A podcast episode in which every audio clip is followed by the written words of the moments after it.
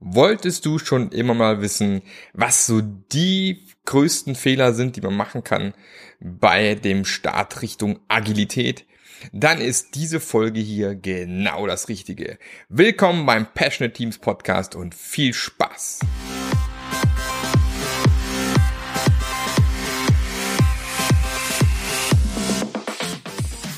Der Passionate Teams Podcast der Podcast, der dir zeigt, wie du Agilität erfolgreich und nachhaltig im Unternehmen einführst. Erfahre hier, wie du eine Umgebung aufbaust, in der passionierte Agilität entsteht und vor allem bleibt.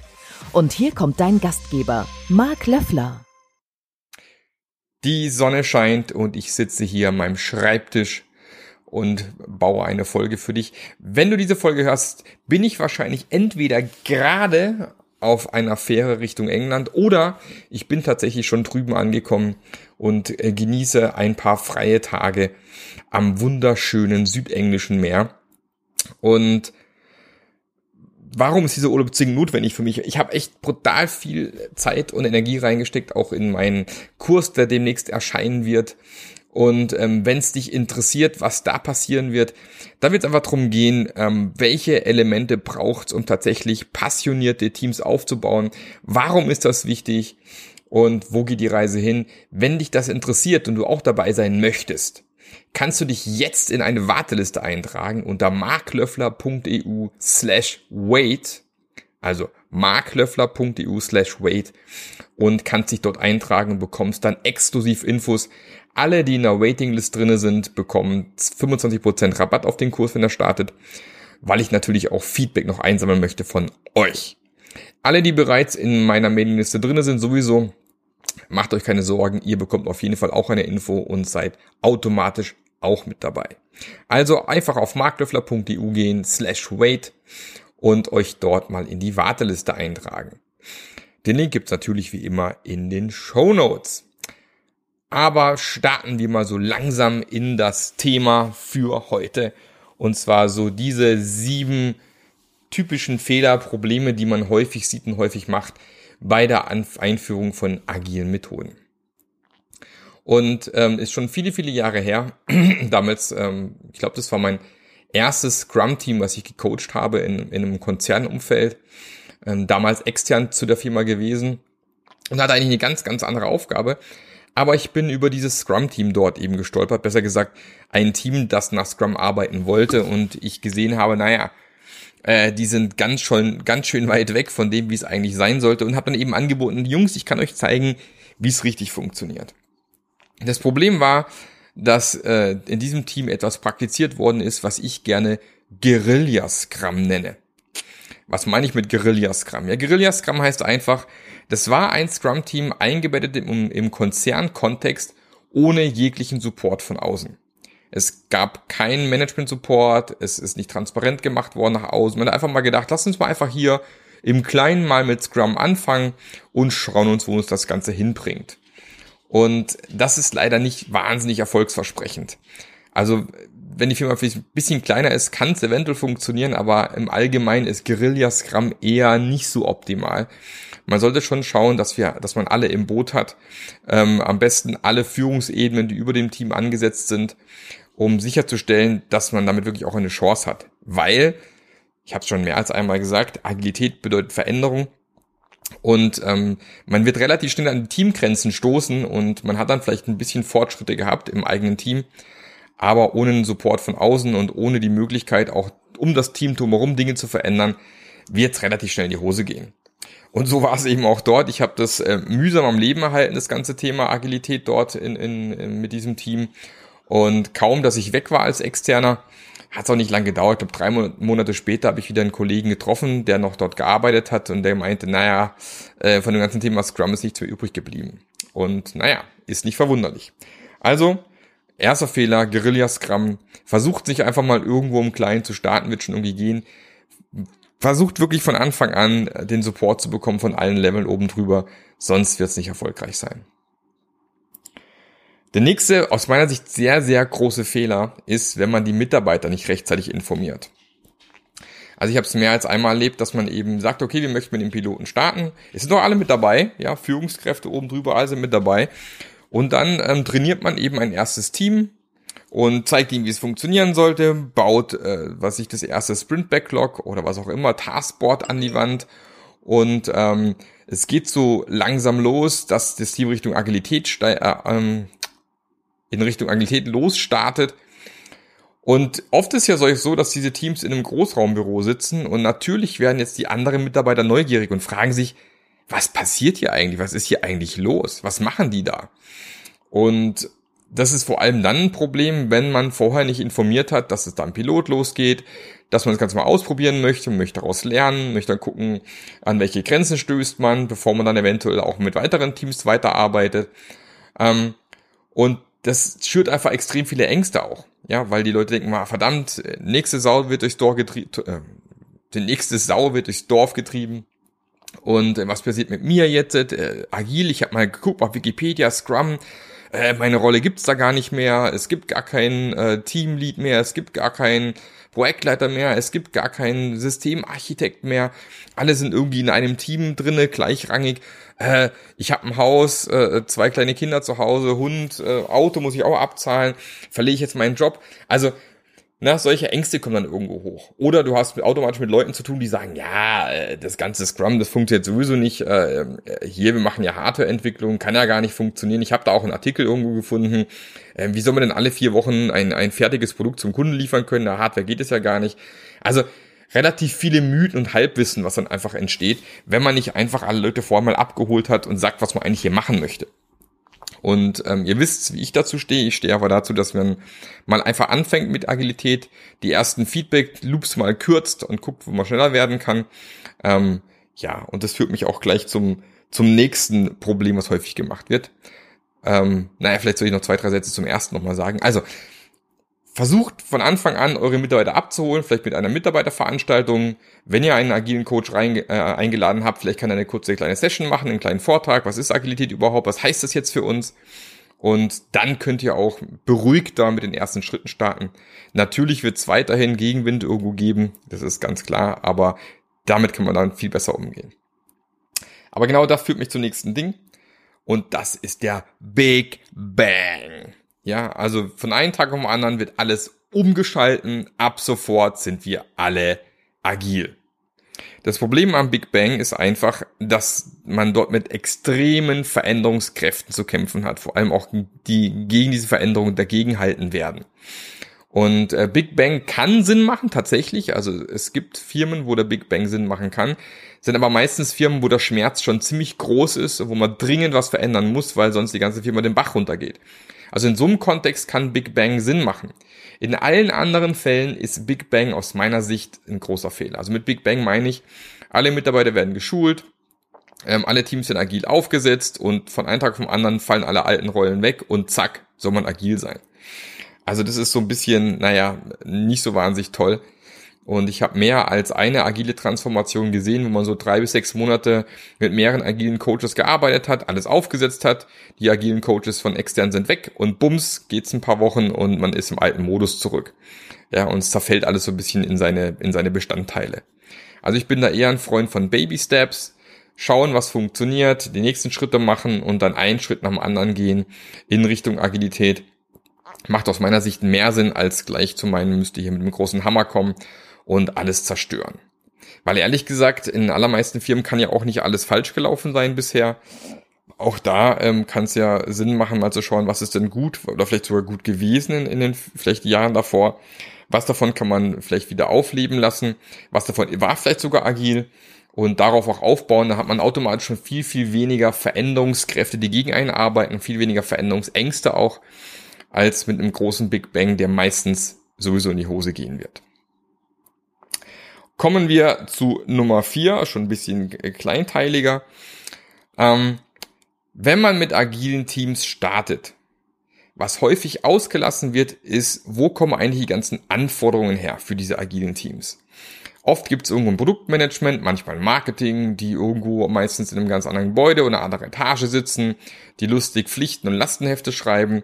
Und jetzt will man versucht man mit diesen Pflichten- und Lastenhefte irgendwie jetzt die ersten Sprints oder Iterationen zu starten.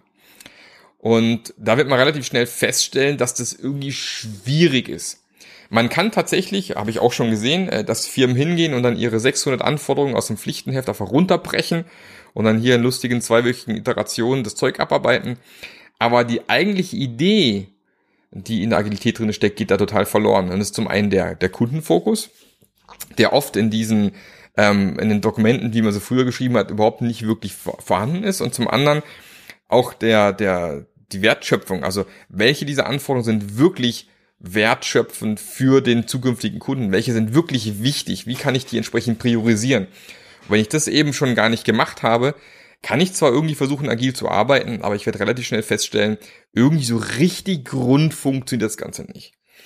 Und hier sollte man relativ zügig ansetzen, um zu schauen, wie kann ich denn den ganzen Prozess vor dem Team, wie kann ich den besser integrieren und schauen, wie kann ich da auch schon, sag mal, agile Anforderungen erheben.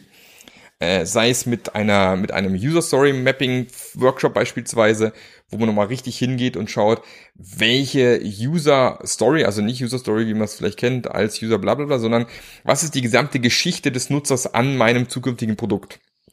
Beispielsweise, äh, was weiß ich, ich will einen neuen Fahrkartenautomat entwickeln, warum auch immer. Da muss ich mir schon überlegen, was macht mein Kunde eigentlich heute und was soll mein Produkt dann tun, um ihn dabei zu unterstützen und zu helfen.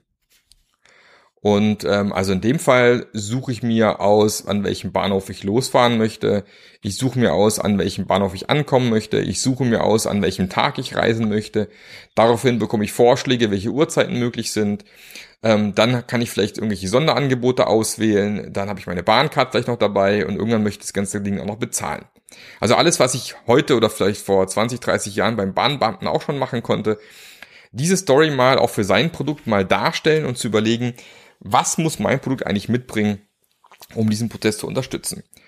Und daraus generiert man dann eben entsprechende entweder Product Backlogs oder von mir ist auch entsprechende ähm, ähm, Dokumente, wo die Anforderungen aufgeschrieben werden. Dort kann auch ein User Story Format schon auch Sinn machen, weil auch da der Kundenfokus weiterhin mit dabei ist. Ähm, aber ein Fehler ist halt wirklich äh, an diesem Input an das Team nicht wirklich was zu verändern.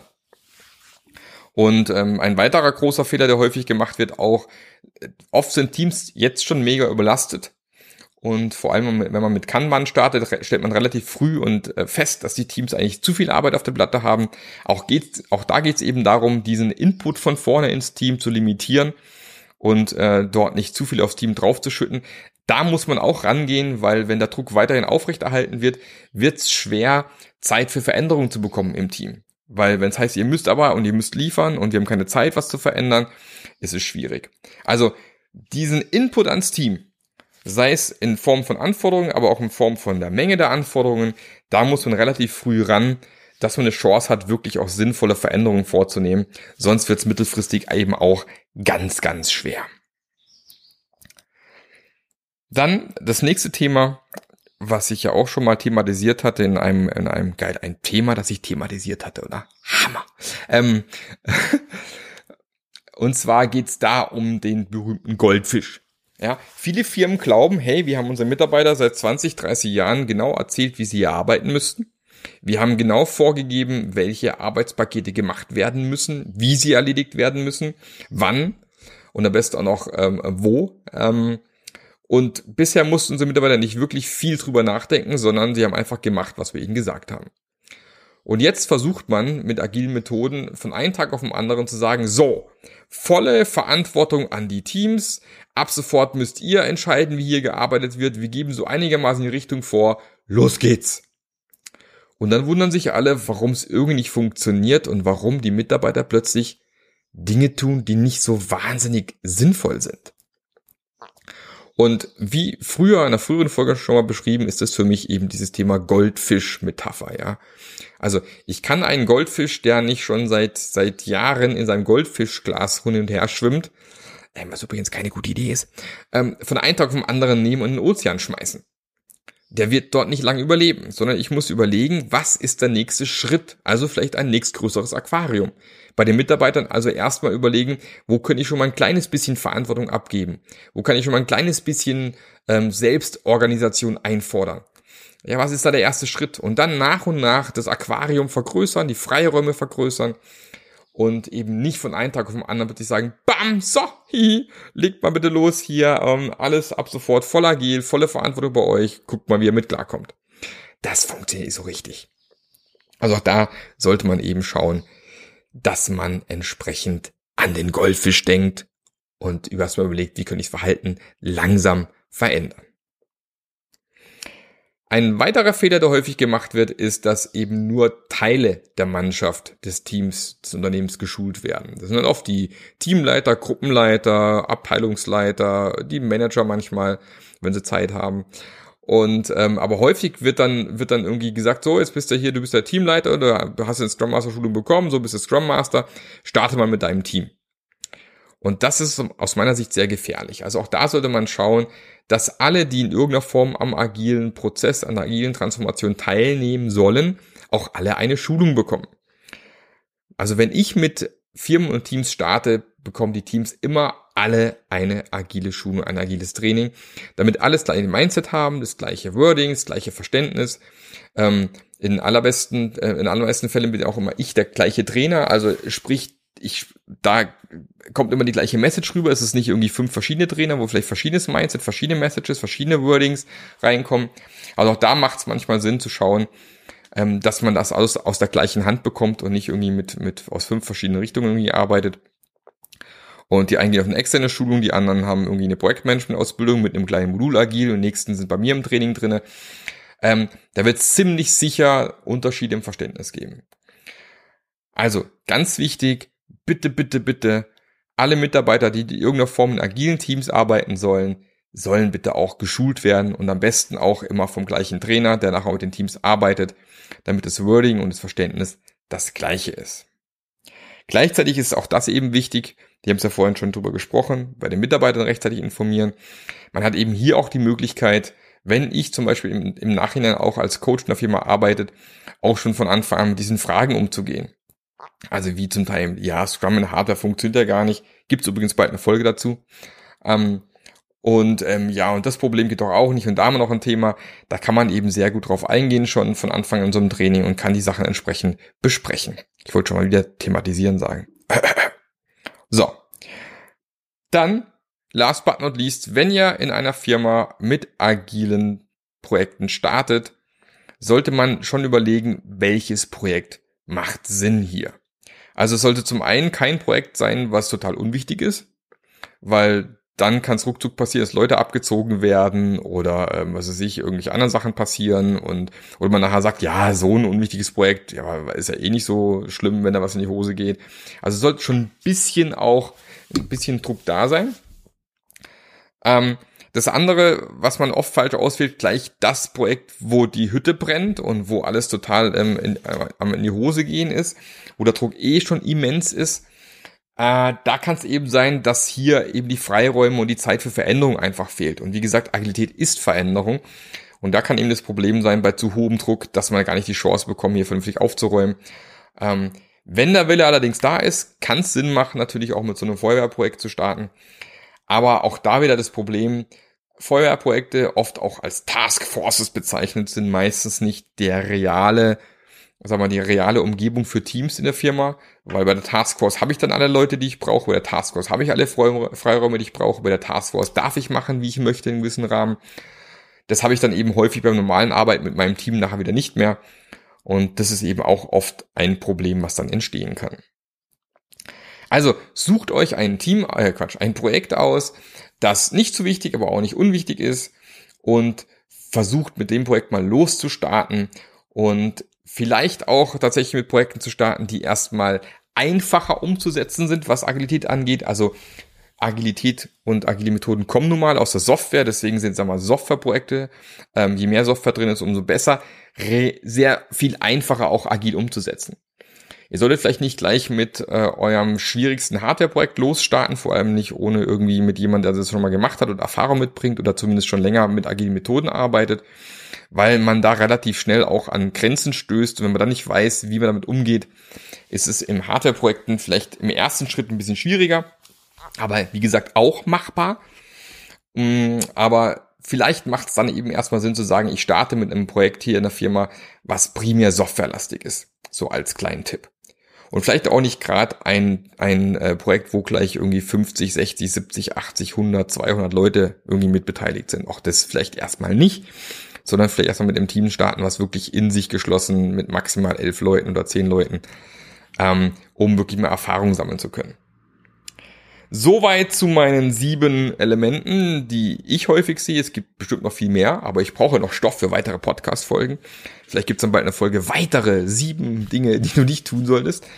Ähm, fällt mir garantiert auch was ein. Also, bitte kein Guerilla-Scrum machen. Bitte ähm, Mitarbeiter rechtzeitig informieren. Bei Big Bang-Transformationen darauf achten, ob das wirklich Sinn macht in eurem Kontext. Den Input an die Teams entsprechend auch früh wie möglich anfassen ähm, denkt an den Goldfisch, den armen kleinen Goldfisch, schmeißt ihn nicht in den Ozean. Ähm, schaut, dass ihr alle Leute schult, die an einem agilen Prozess teilnehmen sollen. Und zu guter Letzt, sucht das richtige Projekt aus, um zu starten, weil ihr wollt ja nicht gleich mit dem ersten Ding scheitern und dann ist der Begriff Agilität auch ruckzuck verbrannt. So viel dazu. Und solche Themen und auch mehr solche Themen werden wir natürlich auch behandeln in meinem, in meinem Kurs, der bald startet. Wie gesagt, es gibt einen Online-Kurs, der startet jetzt Mitte Juli. Äh, Vorbereitungen sind nahezu abgeschlossen. Ich habe jetzt die ersten vier Module fertig abgefilmt, fertig auch schon hochgeladen. Also die können dann auch bald losstarten. Und ähm, der Kurs wird dann äh, Mitte Juli dann auch mit fünf oder sechs Modulen dann starten. Ich werde aufgrund vom Feedback, also wenn ihr am Kurs teilnehmt, könnt ihr auch Feedback geben, welche Elemente, welche Dinge euch noch fehlen, die man noch nachlegen kann. Und natürlich wird der, werden dann die weiteren Module auch im Laufe der nächsten Wochen dann entsprechend folgen, um den richtig rund zu bekommen. Und wer sich eben jetzt einträgt bei marklöffler.eu slash wait, der hat die Möglichkeit eben mit einem Rabatt von 25% hier durchzustarten und sich das ganze Ding anzugucken. Und was noch geiler ist, für alle die, die sagen, naja, ist ja schön, diesen Kurs zu machen, ich möchte aber wirklich jemanden an die Hand bekommen, der mir hilft, das Ganze auch wirklich in meinem Kontext umzusetzen. Die Möglichkeit gibt's auch. Es wird auch ein Mentorenprogramm zum Online-Kurs geben, wenn ihr das möchtet. Ist optional, wo ihr sagt, bitte lieber Marc, ich brauche dich ein paar Mal im Monat. Ich möchte mit dir über die ganzen Themen hier sprechen, die hier abgehen. Ähm, wie kannst du mir ganz konkret in meinem Falle helfen? weil klar, so ein Online-Kurs ist sehr, sehr generisch aufgebaut, logischerweise. Und ähm, dann ist oft nicht so klar, wie es denn das Ganze umgesetzt wird in deinem Kontext. Und dafür wird es eben das Mentorenprogramm geben, obendrauf auf den Online-Kurs. Und für alle, die, die noch mehr wollen, wird es auch einen zweitägigen Kurs geben, wirklich hier hands-on ähm, an einer schönen Location. Vermutlich Ende Juli oder dann nach den Sommerferien hier in Baden-Württemberg gehen die ja bis Mitte September. Und auch da werdet ihr informiert, wenn ihr euch entweder in den normalen Newsletter eingetragen habt oder auf marklöffler.eu slash rate, ich wiederhole es noch zum hundertsten Mal, äh, gegangen seid, um euch in die Warteliste einzutragen. Ich würde mich tierisch freuen, wenn ihr dabei seid, ähm, weil auch das wieder wahnsinnig viel Arbeit war, genauso wie der Podcast immer ähm, viel Arbeit ist und mich da auch immer wahnsinnig freue, wenn ich Feedback von euch bekomme. Und ähm, auch da, wenn ihr Bock habt und jetzt noch ein bisschen Zeit habt, gerne eine kleine Bewertung auf iTunes hinterlassen, freue ich mich.